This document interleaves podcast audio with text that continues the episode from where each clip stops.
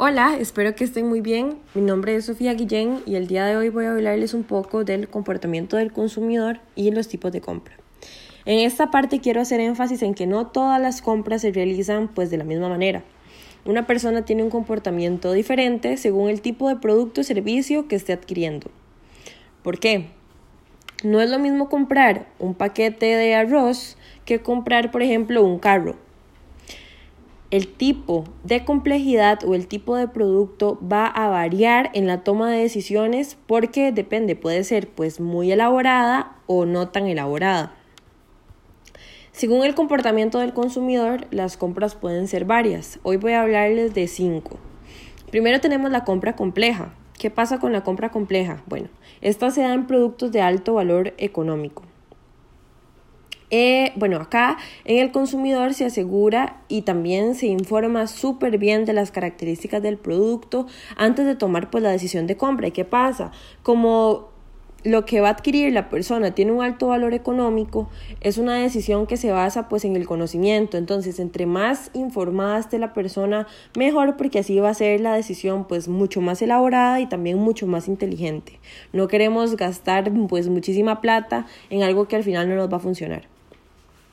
Después tenemos la compra impulsiva, que bueno, como su propio nombre lo indica, esta compra se realiza pues por impulso. Eh, casi no hay eh, decisión elaborada en este tipo de compra. Eh, no hay casi que una meditación bien hecha ni nada, pero esta la mayoría de las veces pasa cuando estamos comprando, por ejemplo, en alguna tienda o en algún local o en algún súper y de la nada agarramos algo que tenemos a simple vista, lo agarramos, lo tomamos y lo pagamos. Luego tenemos la compra por descarte. Y bueno, esto también pasa mucho y acá la compra por descarte se realiza pues a, a través o a partir del descarte de las diferentes características que tiene un producto.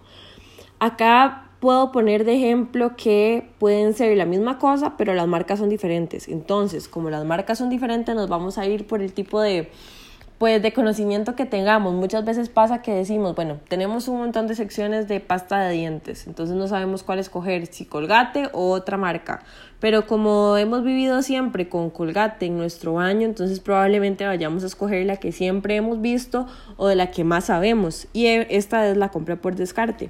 A veces ya cuando estamos casados con un producto, cuesta mucho cambiarnos a otro o cambiar la marca por lo mismo. Pero bueno, depende de las características del producto, como lo estaba diciendo ahora, esta se va a realizar eh, pues por diferentes, por diferentes descartes, por diferentes situaciones, por también por cambiar, esta sucede mucho.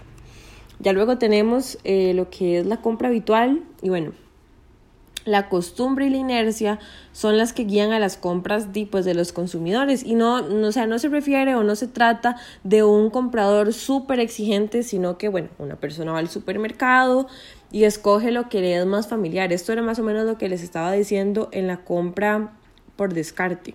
¿Qué pasa? que eh, si una persona va y ve muchas cosas que le hacen familiares, probablemente va a comprarlo. Eh, pues por haberlo visto en televisión, en la casa de algún amigo, de algún familiar, también pasa mucho en redes sociales, en anuncios.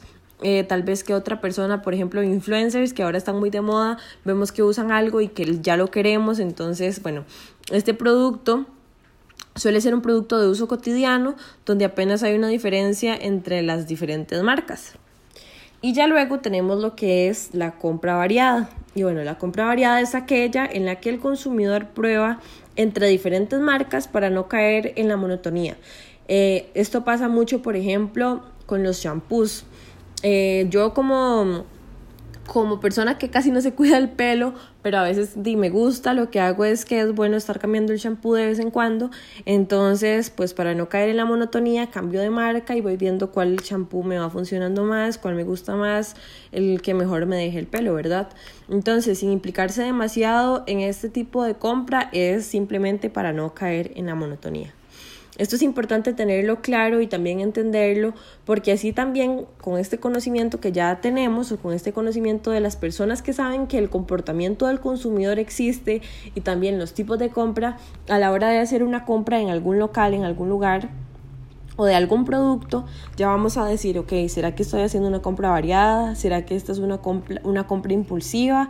Eh, ¿Será que tengo que eh, basarme más en una decisión de conocimiento, sea que sea una compra compleja o tal vez estoy haciendo una compra habitual? Y esto es bueno porque así podemos... Eh, Tal vez no todo tiene que ser elaborado, pero todo bien pensado y que lo que vayamos a comprar no se desperdicie o que al final no nos vaya a funcionar. Muchas gracias.